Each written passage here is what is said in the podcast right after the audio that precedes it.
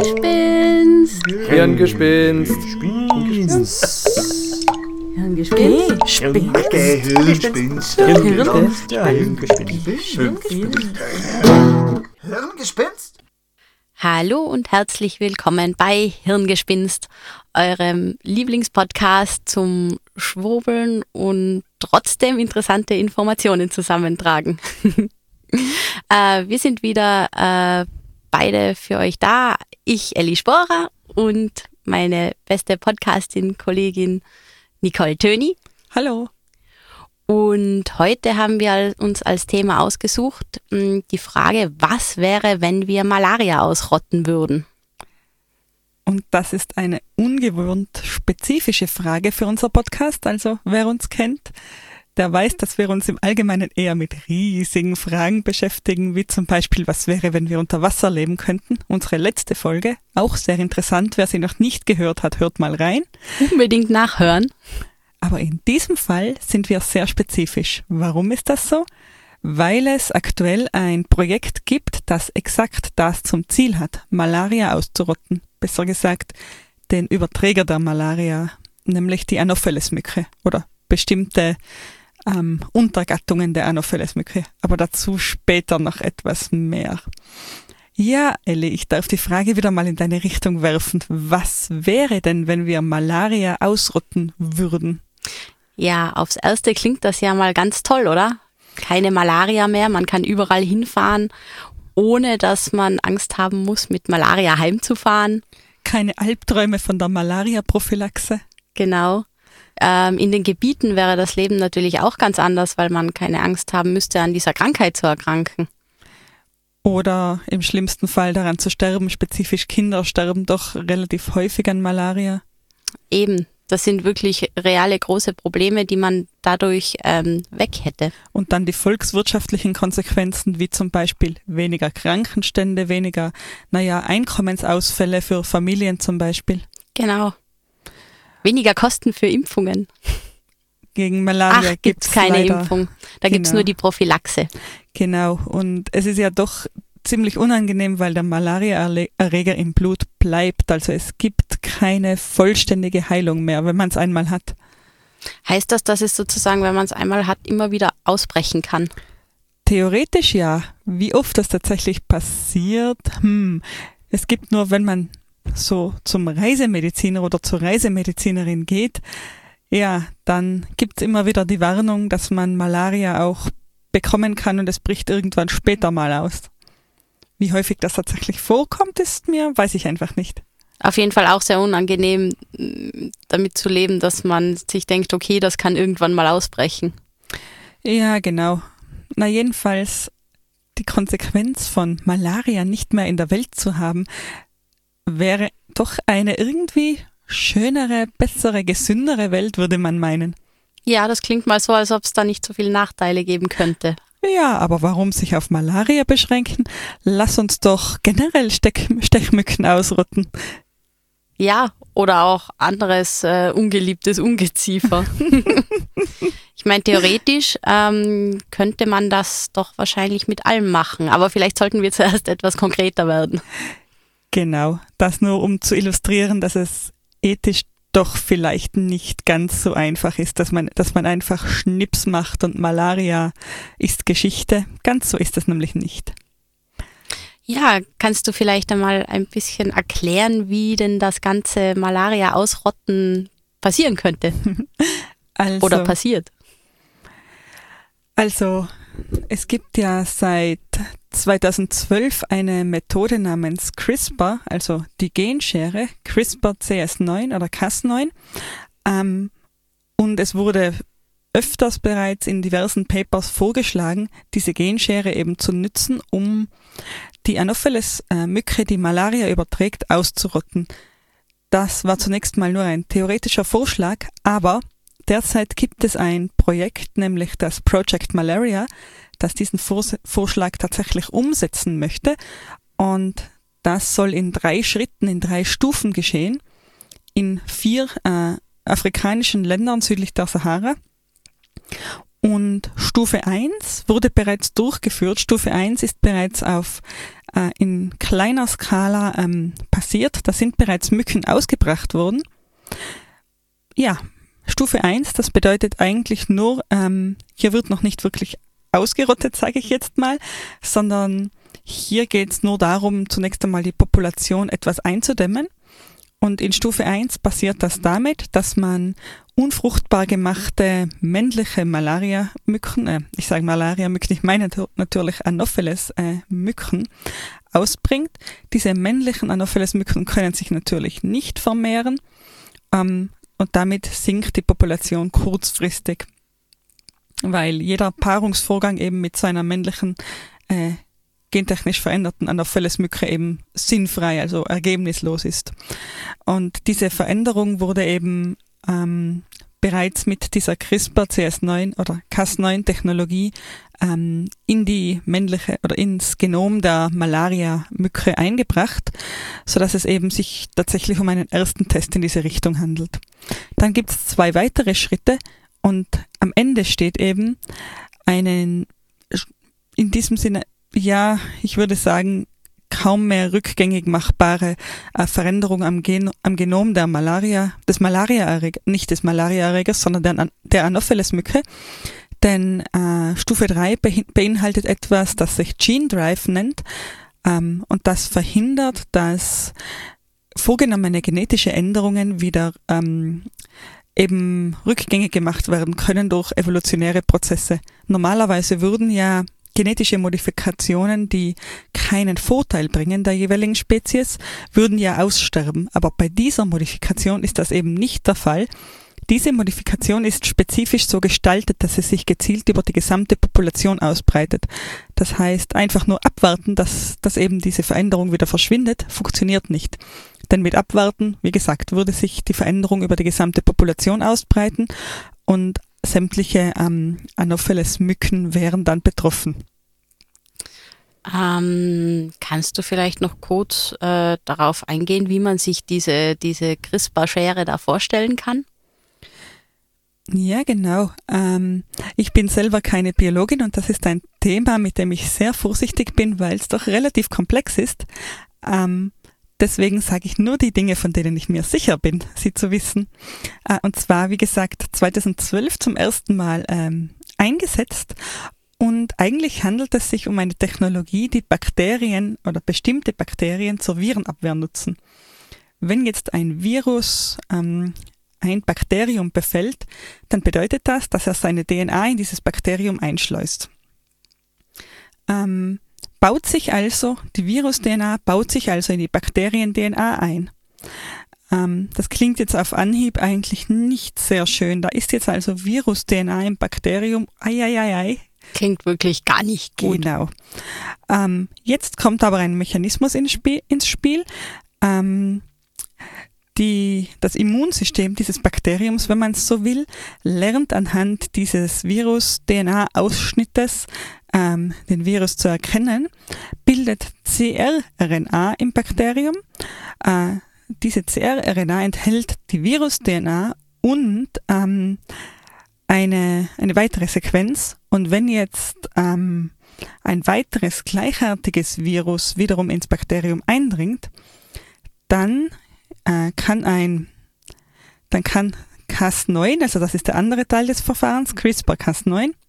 Äh, Cas9 ist also die Schere an dem Ganzen, kann also mittels Cas9 ähm, die DNA des Bakteriums gezielt zerschnitten werden.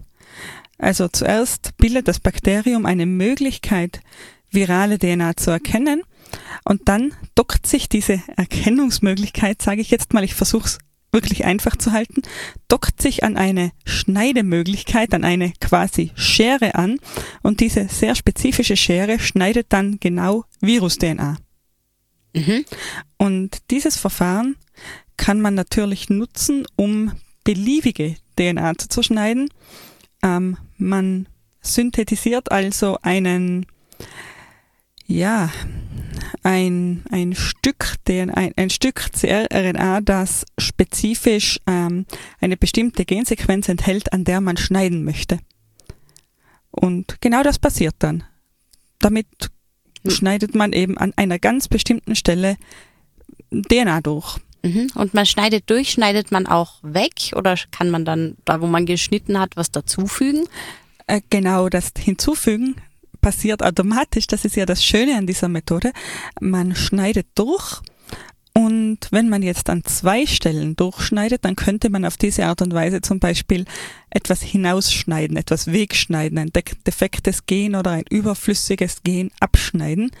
Ähm, die zurückbleibenden Teile, die würden sich eben aufgrund der zelleigenen oder DNA-eigenen Reparaturmechanismen wieder zusammenfinden und eben reparieren, wieder äh, zu einem ganzen DNA-Strang werden. Und wenn man an zwei Stellen geschnitten hat, dann ist die Wahrscheinlichkeit groß, dass eben die beiden, äh, ich sag mal, großen Stränge zueinander finden und dieses kleine rausgeschnittene Futzelchen eben nicht mehr. Mhm.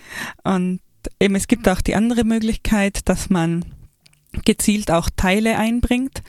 Genau. Und das ist ungefähr die Stelle, an der mein exaktes Wissen über CRISPR CS9 wieder endet. Aber ich denke, da kann man sich schon ein bisschen was vorstellen. Ja, ich zumindest kann mir, kann mir was vorstellen, gerade genug, um zu wissen, dass ich dringend mehr wissen möchte über diese Technologie, dass ich dringend mir das mal im Detail ansehen möchte. Aber wie gesagt, meine Biologiekenntnisse sind dann nicht so weit gediehen, dass ich da irgendwas öffentlich und vor Publikum sagen möchte.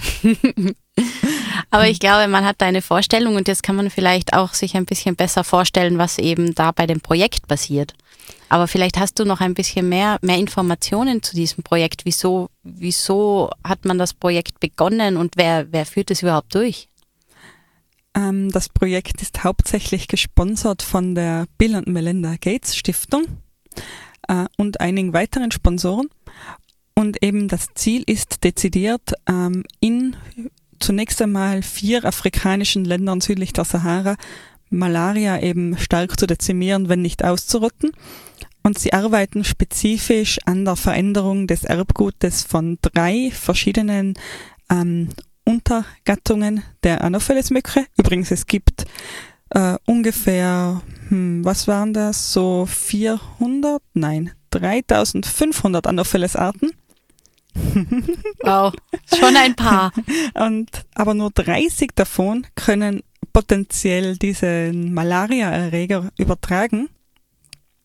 Und wiederum von diesen 30 werden die drei, die da in dem Projekt behandelt werden, als ähm, Hauptüberträger von Malaria südlich der Sahara eben gesehen. Ja, und sie schreiben sich tatsächlich auf die Fahnen, ähm, sämtliche sämtliche Teile des Projektes gut zu kommunizieren, mit sämtlichen ähm, Betroffenen abzustimmen, in den Dörfern, in denen ähm, diese Mücken ausgebracht werden, offensiv Aufklärungsarbeit zu betreiben und so weiter.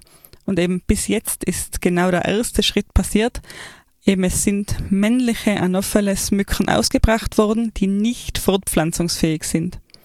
Das heißt, die sterben von sich aus.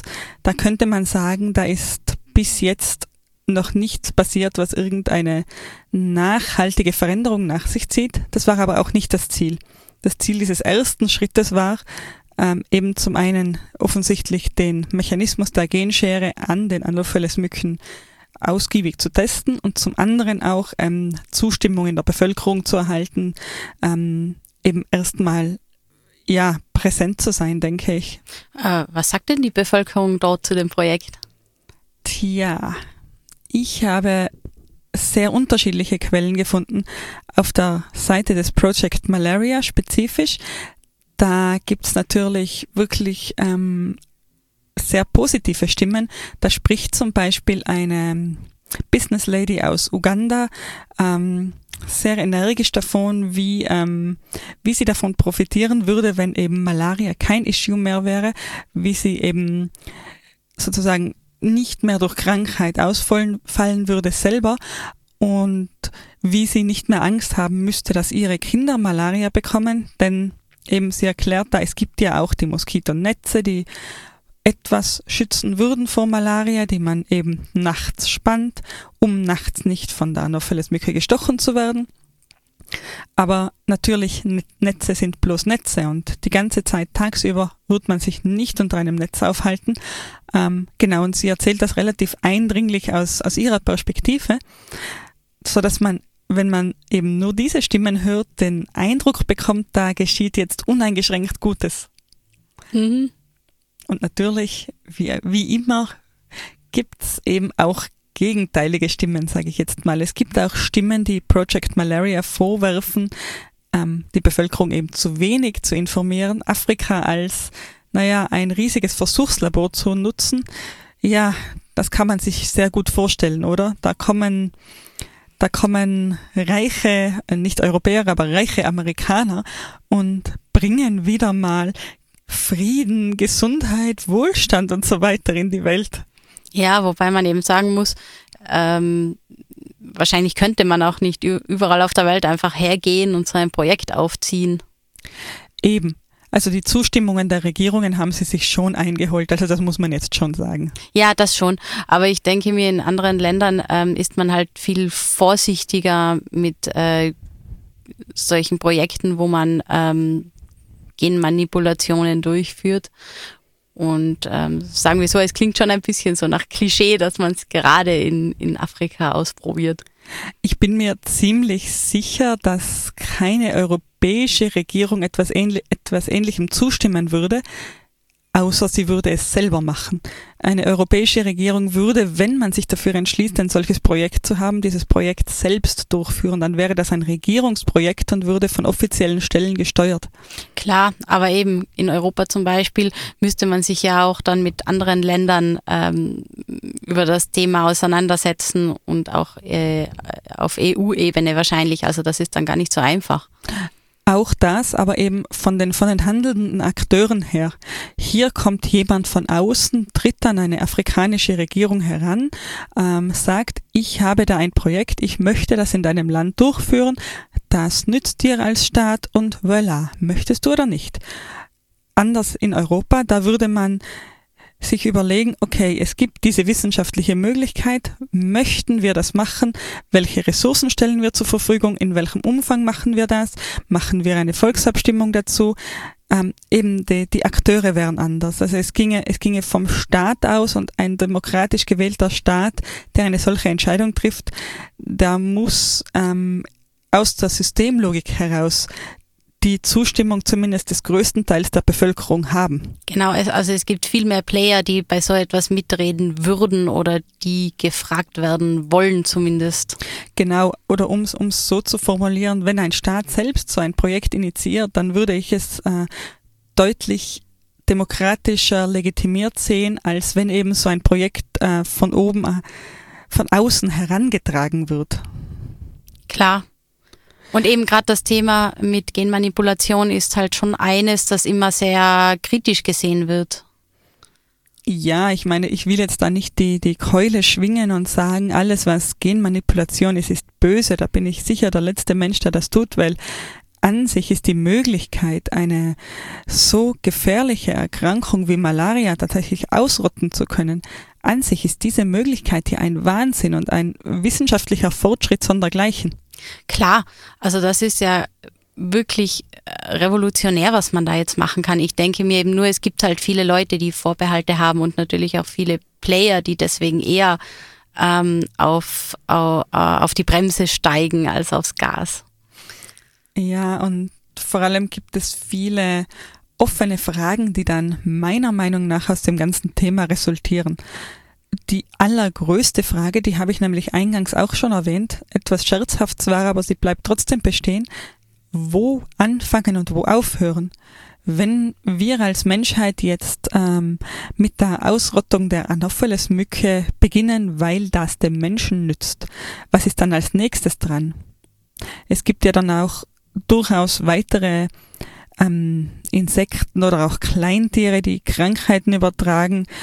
Ähm, wo, wo fängt man an, wo hört man auf und wie stellen wir sicher oder wie, wie finden wir ähm, das, die richtige Balance? Dürfen wir sowas überhaupt entscheiden? Dürfen wir eine ganze Spezies einfach ausrotten, weil es uns bequem ist? Genau, oder wer, wer kann sowas überhaupt entscheiden? Weil solche äh, Entscheidungen können ja teilweise auch sich auf die ganze Welt auswirken, wenn man äh, anfängt, ähm, wenn man anfängt, äh, sozusagen äh, ein genetisches Wunschkonzert zu spielen, ähm, eben wird es dazu kommen, dass man vielleicht bestimmte äh, Tierarten ausrottet und so etwas hat ja auch wieder auf die ganze Umgebung Auswirkungen, auf die man gar nicht abschätzen kann. Eben, das ist das eine. Und das andere ist eben diese Unumkehrbarkeit. Eben in der dritten, ich habe es bereits erwähnt, aber ich muss es wirklich nochmal betonen. Ähm, es gibt eben drei Phasen des Project Malaria und in der, in der dritten Phase ist die genetische Veränderung so gestaltet, dass sie sich von selber in der Population weiter verbreitet. Das bedeutet, andere Nachbarländer haben keinen Einfluss mehr darauf, ob die eigene Anopheles Mückenpopulation diese genetische Veränderung trägt oder nicht. Sie wird sie über kurz oder lang sowieso tragen. Über kurz oder lang werden alle Anopheles-Populationen in Subsahara-Afrika, sofern diese Populationen irgendwie miteinander in Kontakt kommen, werden all diese Populationen diese genetische Veränderung auch tragen. Das heißt, hier sind vier Länder, in denen, in denen dieses Projekt aktiv wird, aber tatsächlich betroffen ist der gesamte Kontinent. Klar, weil eben dadurch, das ist ja das Revolutionäre auch dran, dass sich das dann weiter vererbt. Aber eben, das ist auch die große Gefahr. Und nochmal der Punkt, den du gemacht hast, wer entscheidet das? Können die Regierungen von vier Ländern tatsächlich fundiert darüber entscheiden, ähm, dass etwas getan wird, das Auswirkungen auf den gesamten Kontinent hat? Genau. Ähm, was auch noch natürlich ein Thema hier ist, wenn man das Ganze bei Mücken oder Tieren machen kann, dann gibt es natürlich auch die Diskussion, und die, die ist ja schon da, ähm, ob man solche Veränderungen nicht auch an Menschen machen kann. Soweit ich weiß, ist das sogar schon passiert. Ja, genau. Ich habe da gelesen von einem ähm, Zwillingsembryo in China, der äh, manipuliert worden ist. Und gerade bei Embryos ist das ethisch ein, ein ganz großes Thema, weil äh, in der Medizinethik ist zum Beispiel die, die ähm, Selbstbestimmung ein ganz wichtiger Punkt. Und bei Embryonen, der Embryo kann ja noch nicht selbst bestimmen. Und äh, da wird sozusagen etwas vorentschieden, äh, was äh, eben dann Auswirkungen auf die Zukunft hat dem der betroffene Mensch, denn aus dem Embryo wird ja dann doch wohl mal ein Mensch werden, mit dem der betroffene, betreffende Mensch eben sein ganzes Leben lang leben muss. Ich glaube, in dem konkreten Fall ging es darum, ihn immun gegen das HIV-Virus zu machen. Ähm, genau, ja, das war das. Okay. Also, es, es ist äh, eben, wenn es die Gesundheit betrifft, nachher denkt man sich, okay, eigentlich ist es ja toll, wenn man nachher so ein Gen ausschalten kann. Ähm, andererseits ist dann halt auch immer die Diskussion da, ähm, wo hört das Ganze auf? Äh, was ist nur für die Gesundheit und was ist dann sozusagen schon Embryo-Pimping?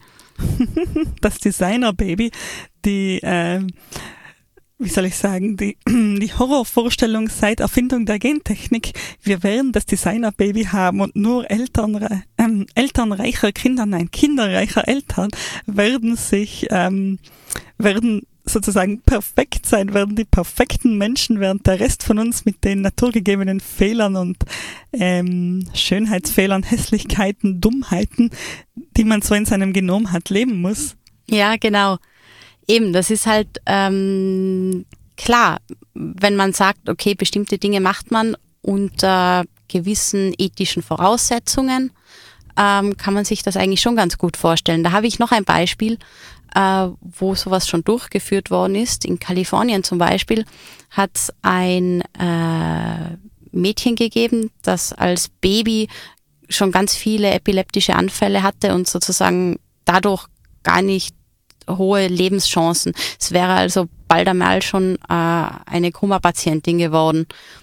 Und dort haben sie eine äh, genetische Veränderung gemacht, damit diese Epilepsie ausgeschalten wird. Anscheinend kann man dort eben in solchen gesundheitlichen Fällen beantragen ähm, oder hat man die Möglichkeit, sowas durchzuführen. Das ist ja auch nicht in allen Ländern so. Wow. Und hat es funktioniert? Ja, es hat funktioniert. Das macht mich jetzt tatsächlich sprachlos. Da wurde konkret einem, einem kleinen Kind geholfen, das vorher keine Chance gehabt hätte auf ein nicht nur normales Leben, sondern überhaupt ein Leben über ein gewisses Alter hinaus. Genau. Und das, das finde ich schon sehr spektakulär. Absolut, ja. Und da würde wohl niemand sagen, nein, man hätte dem Kind nicht helfen dürfen. Genau. Eben und deswegen habe ich vorher auch gemeint, dass eben gerade die Veränderung von Embryos halt eine ganz äh, äh, spezifische Sache ist, äh, wo, wo man ethisch auch drauf schaut, weil da halt ähm, Dinge schon verändert werden. Also theoretisch die Möglichkeit ist, dass Dinge verändert werden, die vielleicht dann in der Zukunft gar nicht so schlimm wären. Ja. Und ich meine, wenn man sich überlegt, welche welche Einstellmöglichkeiten unter Anführungszeichen es da jetzt gibt, oder? Wenn ich, wenn ich mir überlege, ich gehe als Elternteil oder als werdender Elternteil daran, ähm, sämtliche Risiken für mein Kind auszuschließen. Das heißt, ich lasse mein jetzt hypothetisch gesprochen, ich lasse also mein Genom scannen, ich sehe nach, ob ich Anlagen auf bestimmte Erbkrankheiten habe, äh, sehe zu, dass diese Anlagen deaktiviert werden. Ach, und wenn man schon dabei sind, ich hätte eigentlich ganz gern, dass mein Kind ah ja, hm, blaue Augen hat und äh, tendenziell den Hang zum muskulösen, großgewachsenen. Du verstehst? Ja, genau.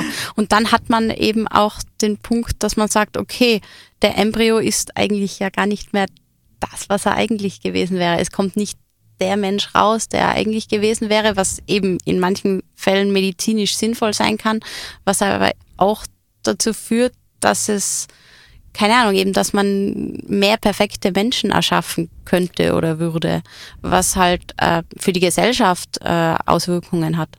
Also ich würde zum Beispiel sagen, wenn meine Eltern, wenn es das damals gegeben hätte, also wieder von diesem hypothetischen Baby-Designing ausgehend, hätte es das gegeben, dann wäre ich wahrscheinlich auch ein anderer Mensch, dann wäre ich nicht so stark kurzsichtig, denke ich. Ja, zum Beispiel, aber eben, die Voraussetzungen, die man hat, auch wenn sie negativ sind, können ja teilweise auch einen Menschen prägen. Eben, ich überlege gerade, was das für mich bedeutet hätte sozusagen. Ähm, denn eigentlich aus meiner Kurzsichtigkeit habe ich einen, in einer normalen, modernen Welt keinen unmittelbaren, großen Nachteil. Ich trage eben Brille oder Kontaktlinsen, was soll's? Und ich bin mir nicht sicher eben, nein, ich bin mir sehr sicher, dass diese Dinge nicht unbedingt korrigiert werden müssen, dass es, ja, wenn ich, wenn ich auf Anhieb sagen müsste, dann, dann sollte man sich vielleicht tatsächlich auf lebensbedrohliche, auf Lebensqualität massiv einschränkende ähm, Themen beschränken hier. Ja, und äh, was ich mir auch überlegt habe, ich meine, was macht das mit der Psyche von einem Menschen, wenn man sozusagen als Kind schon verändert wird, weil man ja anscheinend nicht gut genug war. Ebenfalls als Kind vor der Geburt schon optimiert. Stell dir den Druck vor. Du wurdest äh, als Kind oder als, als Embryo noch ähm, perfekt designt, um ein bestimmtes Ziel im Leben zu erreichen. Du bist, ja, du hast genetisch, wie soll ich sagen, bist du auf die Sonnenseite des Lebens geworfen und stell dir den Druck vor, jetzt musst du auch performen, denn es gibt keine Ausrede mehr. Klar. Und eben, da wären wir wieder bei dem Thema, das wir in fast jeder Sendung haben. Es würde wahrscheinlich auch wieder einen großen Unterschied geben zwischen Leuten, die sich das leisten können und Leuten, die sich das nicht leisten können. Ja, oder vielleicht in diesem spezifischen Fall auch zwischen Leuten, die sich das leisten möchten, zwischen Leuten, die eine bestimmte Anforderung an ihren Nachwuchs haben und solchen, die, nun ja, dem Ganzen etwas äh, entspannter oder eben anders gegenüberstehen. Also da glaube ich, dass die ideologische Komponente doch relativ stark wäre. Mhm, das glaube ich auch. Aber eben, prinzipiell, wenn solche Veränderungen möglich sind und auch gesellschaftlich anerkannt sind, ist die Wahrscheinlichkeit halt schon recht hoch, dass es äh, solche Fälle geben würde. Und da ist dann eben die Frage, jetzt, äh, wie man das ethisch äh, angehen will. Ich verstehe, dass da sehr stark gebremst wird, weil es eben sehr negative Auswirkungen haben kann. andererseits eben hat man den Punkt, okay, man könnte auch so viel Gutes tun. Da müsste man sich halt wirklich genau überlegen, wie man das regelt. Ja, ich finde diesen Ansatz, den du vorhin erwähnt hast, von dem kleinen Mädchen, äh, nicht so schlecht. Da musste spezifisch beantragt werden für diesen einen Einzelfall und dann wurde für den Einzelfall entschieden, dass es hier positive Auswirkungen hat und dann konnte das gemacht werden.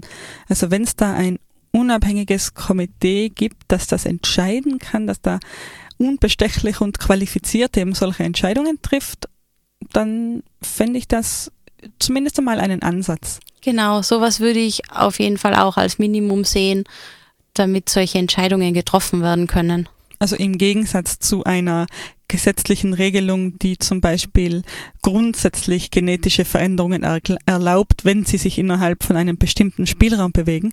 Sowas würde ich eben schlecht finden, eine, eine, eine grundsätzliche Erlaubnis. Ja, ich glaube auch, weil das einfach auch prinzipiell mit der Gesellschaft was macht, wenn eben so eine prinzipielle Erlaubnis da ist.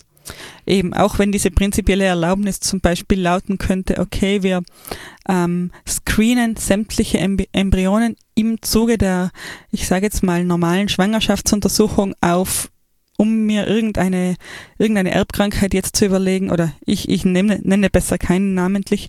Auf jeden Fall scannen wir sämtliche Embryonen auf eine bestimmte Erbkrankheit und ähm, beheben diese dann sozusagen noch im Mutterleib.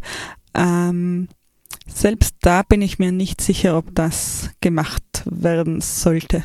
Hm, ist wirklich schwierig. Eben prinzipiell ähm, ist es halt immer zu unterscheiden, ob etwas präventiv medizinisch ist oder ob es auf Perfektionierung rausläuft. Aber ich glaube, in der Realität würde das dann oft ganz schwierig zu entscheiden sein. Oh ja, bestimmt. Problematisch wird's, wenn man entscheiden muss, welche ähm, welche Konsequenzen eines bestimmten Genoms eben als einschränkend empfunden werden oder halt eben nicht. Meine Kurzsichtigkeit zum Beispiel, ich empfinde sie nicht als einschränkend, einschränkend weil ich es gewohnt bin. Aber eben wäre das etwas, das ein solches Ethikkomitee per se schon als einschränkend empfinden könnte. Klar. Und eben, es alles, was auf Perfektionierung rausläuft, kann halt wirklich negative Folgen haben, weil man sich dann halt dran gewöhnt und dann ähm, gibt halt immer mehr Menschen, die diese Nachteile nicht haben. Und ja, klingt im Prinzip gut, aber ähm, persönlich äh, ist es für einen Menschen vielleicht schon ganz was anderes, wenn er einfach keine, äh, keine negativen Dinge mehr äh, von, sie, äh, von Grund auf mit sich trägt. In sich trägt. Wie auch immer. Schwer zu sagen, ob man dann überhaupt keine negativen Dinge mehr in sich trägt, nur weil die DNA editiert wurde.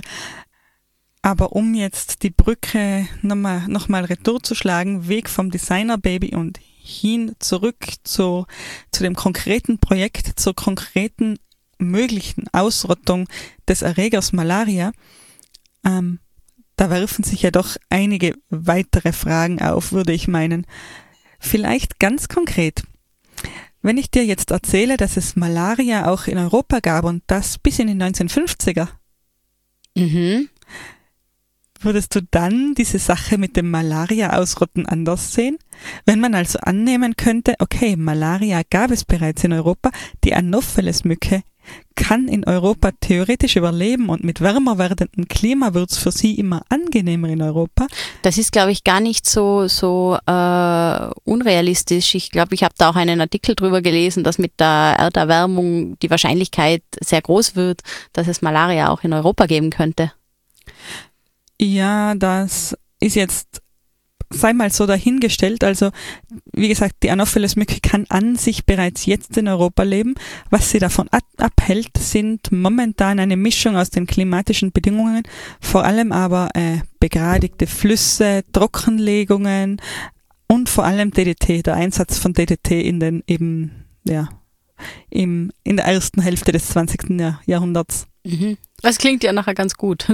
Aber ja, ähm, klar, wenn man das als direkte Bedrohung hat, nachher, äh, dann ist das halt schon ganz was anderes, wie wenn man sich denkt, irgendwo am anderen Ende der Welt haben Leute dieses Problem.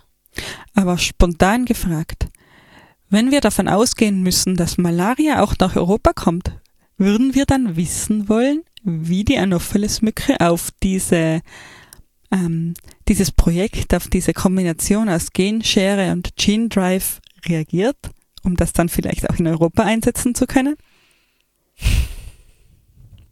Ja, sicher ist dann ähm, das Involvement größer. Das glaube ich schon. Ich, eben, ich glaube jetzt wirklich nicht, dass man das im Moment in Europa testen, also so etwas in der Art testen könnte. Aber das Interesse da ist, glaube ich schon. Ähm, was ich vorhin ganz böse implizieren wollte, war das Versuchslabor Afrika für ein Problem, das theoretisch irgendwann auch in Europa auftreten könnte. Und die Tatsache, dass es theoretisch irgendwo in Europa auftreten könnte, macht es wahrscheinlicher, dann eben Afrika als Versuchslabor zu nutzen, als wenn man ein Problem hätte, das rein ähm, eben auf Afrika beschränkt bleiben würde. Gibt es eigentlich Malaria in den USA? Ähm, Malaria per se lebt in subtropischem Klima. Ich denke, die USA hat Regionen, wo Malaria leben könnte. Ich denke jetzt zum Beispiel auch so die Gegend um New Orleans, da ist das sicher kein Problem für die Anopheles-Mücke zu überleben. Da ist es ja auch sehr feucht, ja. Genau deswegen, also diese legendären Sümpfe da. Aber ob es dort tatsächlich Fälle gibt, das weiß ich nicht. Mhm. Ich habe nur gerade überlegt, warum gerade Amerikaner äh, jetzt gestartet haben, sowas auszuprobieren, ob es einen Grund dafür gibt. Also die Vordergr der vordergründige Grund ist schon einfach der, eine halbe Million oder eine knappe halbe Million Todesfälle im Jahr zu verhindern. Das sind nämlich die Zahlen. Wow, das sind äh, definitiv mehr, als ich gedacht hätte. Ja, und vor allem der größte Teil dieser Todesfälle sind tatsächlich Kinder. Ach, das ist echt schlimm. Und laut WHO übrigens gibt es weltweit momentan ungefähr 210, 220 Millionen infizierte Menschen. Mhm.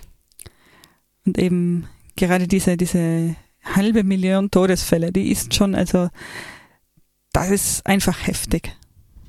Ja, definitiv. Kinder übrigens deshalb, weil die meisten Erwachsenen ähm, Malaria ja schon haben.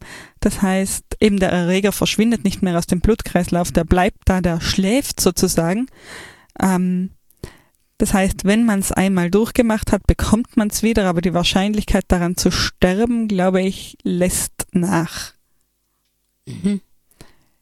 Also trotzdem eine sehr, sehr ungute Geschichte, muss man ehrlich sagen. Mhm. Und natürlich auch touristisch relevant, sage ich jetzt mal, weil jeder, der in eine solche Region fährt, sich der Gefahr bewusst sein muss, eben Malaria-Prophylaxe nehmen muss oder sich mit einem äh, Insektenschutzmittel einschmieren muss, flächendeckend, wie auch immer.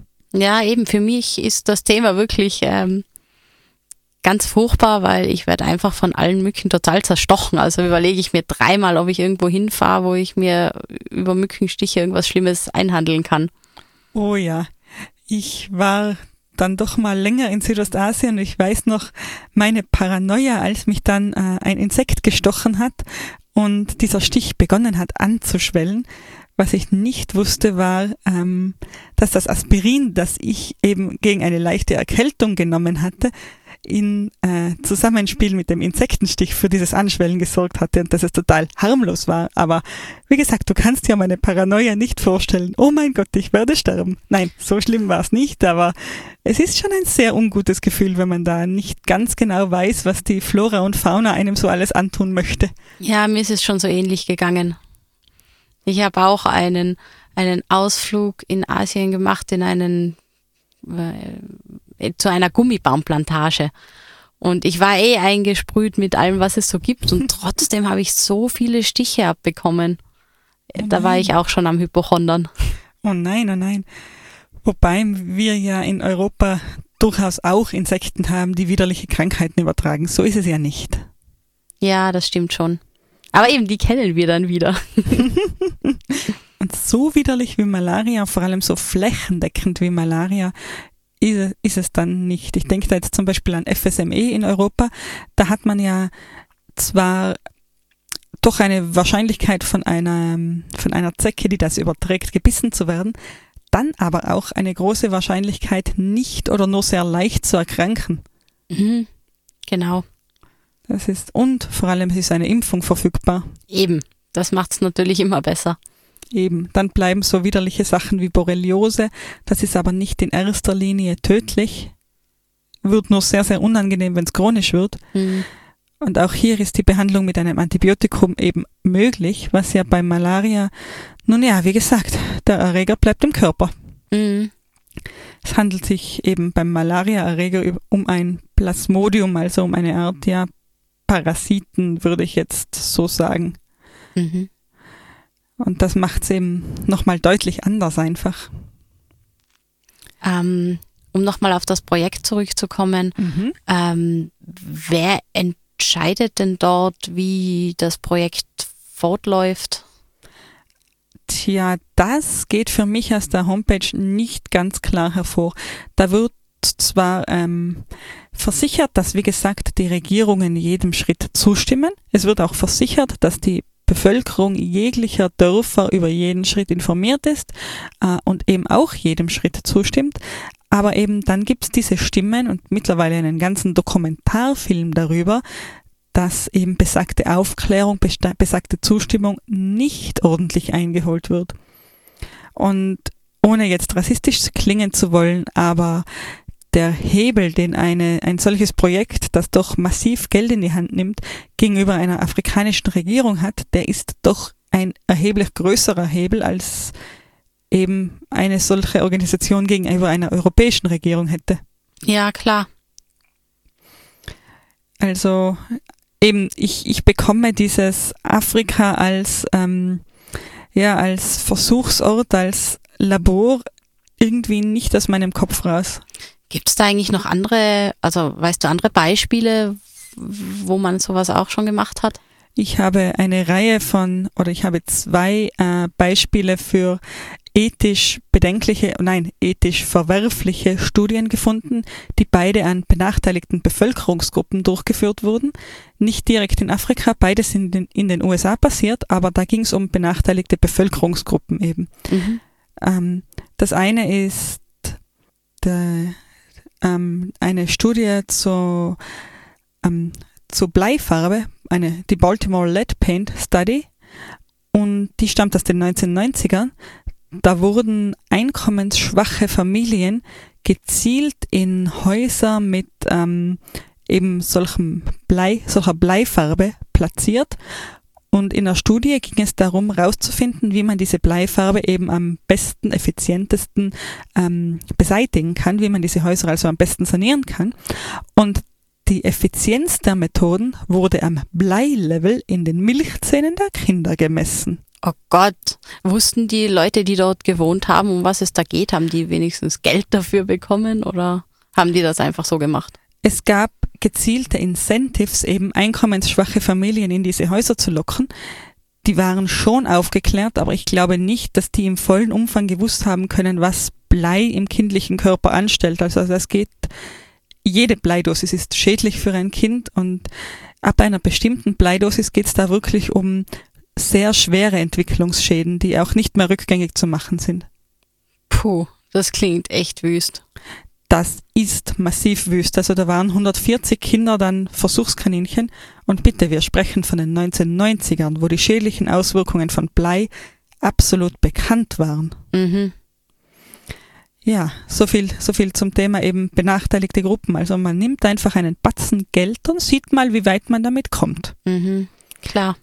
Und eben, ich, ich sehe da schon eine Parallele zu, zum Project Malaria in dieser Hinsicht, dass man einfach viel Geld drauf wirft, um potenziell etwas umsetzen zu können. Ja. Willst du das andere Beispiel hören? Es ist mindestens genauso deprimierend. Bitte. Äh, die Tuskegee Syphilis Study. Die ist von 1932 bis 1972 gelaufen. Puh. Und zwar im US-Bundesstaat Alabama. Und es ging darum, dass äh, die Bevölkerung des Dörfchens Tuskegee gezielt mit Syphilis infiziert wurde, ohne deren Wissen, um den Verlauf der Krankheit studieren zu können. Das war 1932 vielleicht. Ich weiß es nicht, wäre es zu rechtfertigen gewesen? Nein, eigentlich nicht. Nein. Ähm, auf jeden Fall wurde das Projekt auch über den Zeitpunkt hinaus weitergeführt, wo es eine Behandlung gab für Syphilis. Diesen Menschen, also eben vorwiegend oder fast ausschließlich Schwarzen, wurde also gezielt Behandlung vorenthalten. Das ist sowas von wild. Also da sieht man wieder, dass halt ethische Standards ähm, doch gut sind. Ja, aber eben, beide Beispiele sind aus nicht so ferner Vergangenheit. Mhm, das stimmt. Ist das eigentlich, also war das erlaubt oder haben die das trotzdem gemacht?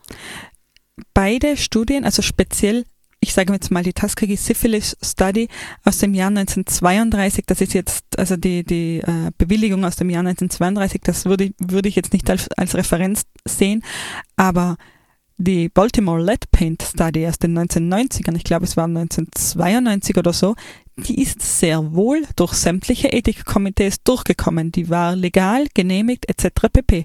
Das ist ja wirklich arg.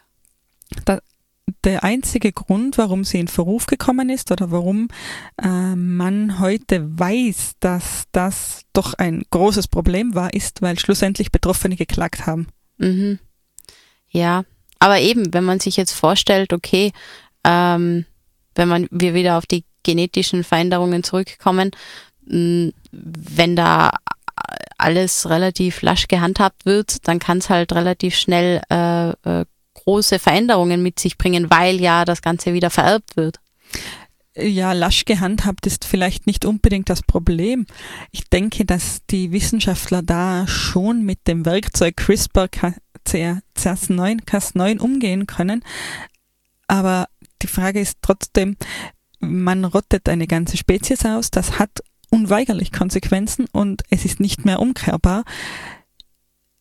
Ja, und das macht man noch dazu nicht im eigenen Land, sondern bringt diese, dieses Vorhaben in ein fremdes Land, sodass man selber, dass die eigene Bevölkerung nicht mit den Konsequenzen leben muss. Klar, und man macht es halt einfacher, weil es dort einfacher geht. Eben, und ich denke, es gibt zwar ähm, sehr viele, also was heißt sehr viele, es gibt einige Papers zu den möglichen Konsequenzen, wenn man eben die Anopheles-Mücke ausrottet. Und Klammer auf, man würde nicht die gesamte Population der Anopheles-Mücke ausrotten, wiederum nur drei Unterarten von 30 Malaria übertragenden Arten von äh, Gesamtarten. Also ja, es gibt da, es gibt da Papers dazu, dass das eben keinen Impact aufs Ökosystem hätte, weil es ja noch sämtliche anderen Anopheles-Arten gäbe. Und eben die das dann sozusagen kompensieren würden in ihrer Wirkung fürs Ökosystem zum einen und zum anderen hat anscheinend die Anopheles-Mücke keine so große Bedeutung im Ökosystem. Ja, wie gesagt, für mich stehen da große Fragezeichen dahinter. Mhm. Klar. Man ah. dachte ja irgendwann auch, dass es eine gute Idee wäre, Kröten äh, nach wo war's? Australien, Neuseeland zu bringen? Ja, nach, nach Australien hat man überhaupt einiges mitgenommen, was dort dann eigentlich nicht so toll war. Ich glaube, was waren, sind das Kaninchen, glaube ich, wo sie die totale Landplage haben. ähm, und wo sie wirklich auch mit äh, damit arbeiten, dass sie, glaube ich, glaube ich, einen Virus verbreiten, um, um der Plage wieder Herr zu werden. Eben, und das ja, okay, das wissen wir heute, dass das keine gute Idee war. Ähm, aber können wir uns tatsächlich sicher sein, dass eben das unumkehrbare Ausrotten einer Unterart der Anopheles-Mücke oder dass das eben keine schlechten, keine negativen Konsequenzen hat? Können wir uns das so sicher sein? Eben, ich glaube nicht, dass wir uns da so sicher sein können, weil man kann nie alles durchdenken. Und man kann zwar sagen, okay, die Wahrscheinlichkeit ist sehr gering, aber tja, vieles weiß man dann oft erst im Nachhinein. Ja, die harmloseste Konsequenz, die ich mir jetzt vorstellen könnte, wäre, wie gesagt, es gibt 30 Arten, die Malaria übertragen können. Und wenn diese eine Art wegfällt oder diese drei Arten, die in Afrika südlich der Sahara die Hauptüberträger sind, mm, was passiert denn dann mit den anderen Malaria übertragenden Arten? Vermehren sich die dann stärker? Stoßen die dann in diese Lücke vor? Genau, es würde auf jeden Fall eine Veränderung geben. Man muss ja auch noch wissen, es gibt nicht nur einen Malaria-Erreger, es gibt ihrer vier. Vier. Oh nein, fünf. Fünf mittlerweile. Seit circa äh, knapp zehn Jahren ist ein fünfter Malaria-Erreger dazugekommen. Auf jeden Fall gibt es fünf Malaria-Erreger und nicht alle sind gleich schädlich. Eben, wer sagt uns denn dann, dass es nicht der allerschädlichste Malaria-Erreger wäre, der sich dann weiter verbreitet, weil er in diese ja nun geschaffene Lücke irgendwie vorstoßt. Ich weiß es nicht, ich bin einfach keine Biologin. Ja, ich denke mir, äh, jegliche Veränderungen in irgendwelchen Biosystemen haben immer ähm, irgendwelche Folgen. Und ähm, eben, das haben wir ja am Anfang schon erwähnt. Auch in diesem Fall würde es sicher irgendwelche Folgen haben. Eben. Also um es nochmal zusammenzufassen, denn ich sehe gerade zeitlich sind wir schon ziemlich gut dabei. Was, wäre jetzt dein Bauchgefühl? Sollen wir es tun als Menschheit? Sollen wir Malaria ausrotten oder lassen wir es bleiben? Puh. Eine halbe Million Menschen, eine halbe Million Todesfälle jährlich gegen die potenzielle Chance, ein Ökosystem zu zerstören, potenziell einen Schaden anzurichten, eben oder auch die, die ethische Überlegung, eben Afrika als Versuchsland zu verwenden. Ja, Ja, ich, ich, bin da sehr ich bin da sehr gespalten, aber ich bin halt prinzipiell ein sehr vorsichtiger Mensch. Deswegen würde ich mich da wahrscheinlich eher zurückhalten. Ich würde es auch nicht entscheiden wollen, ganz ehrlich. so fängt schon mal an, ja. Und, Ich bin froh, dass ich sowas nicht entscheiden muss. und um ehrlich zu sein, ich persönlich, ich würde lieber andere Möglichkeiten wählen wollen, Malaria einzudämmen. Ich würde lieber, ja, vielleicht nicht gerade diese Netze verteilen oder doch auch die Netze verteilen, eben die vor Mückenstichen schützen, ähm, sondern mir einfach eben auf andere Art überlegen. Also in Europa hat es ja zum Beispiel geholfen, äh, Kulturlandschaft zu formen, also Flüsse zu begradigen, Dinge trocken zu legen. Also vielleicht müsste man einfach hier mehr Geld draufwerfen, sage ich jetzt mal, eben um Malaria auf andere Art und Weise einzudämmen, die nicht so massiv ins Ökosystem eingreift. Mhm. Ja, das finde ich auch. Da sollte man sicher auch noch mehr schauen. Aber ganz sicher bin ich mir auch nicht, denn eine Flussbegradigung und Trockenlegungen, das sind auch massive Eingriffe ins Ökosystem, so ist es ja wieder nicht. Ja, Eingriffe sind immer schwierig. Ja, aber ich fürchte, heute kommen wir da zu keiner Konklusion mehr. Ich weiß nicht, ob es überhaupt möglich ist, da zu einer endgültigen Konklusion zu kommen. Aber vielleicht habt ihr auch eine Meinung dazu. Ihr könnt äh, auch gerne auf äh, unserem äh, Podcast-Blog hirngespinst.eu dazu schreiben, was ihr davon haltet. Genau, das würde uns sehr freuen. Meinungen, Wünsche, Anregungen, Beschwerden. Sollte ich äh, die CRISPR-Technologie absolut grundfalsch erklärt haben und ein Biologe da draußen hört uns zu, bitte korrigiert uns gerne. Auch über sowas freuen wir uns. Wie gesagt, www.hirngespinst.eu oder jeden dritten Sonntag im Monat um 19 Uhr auf Freirad. Fein, dann ähm, danke, dass ihr uns wieder mal zugehört habt und bis zum nächsten Mal. Ciao. Tschüss!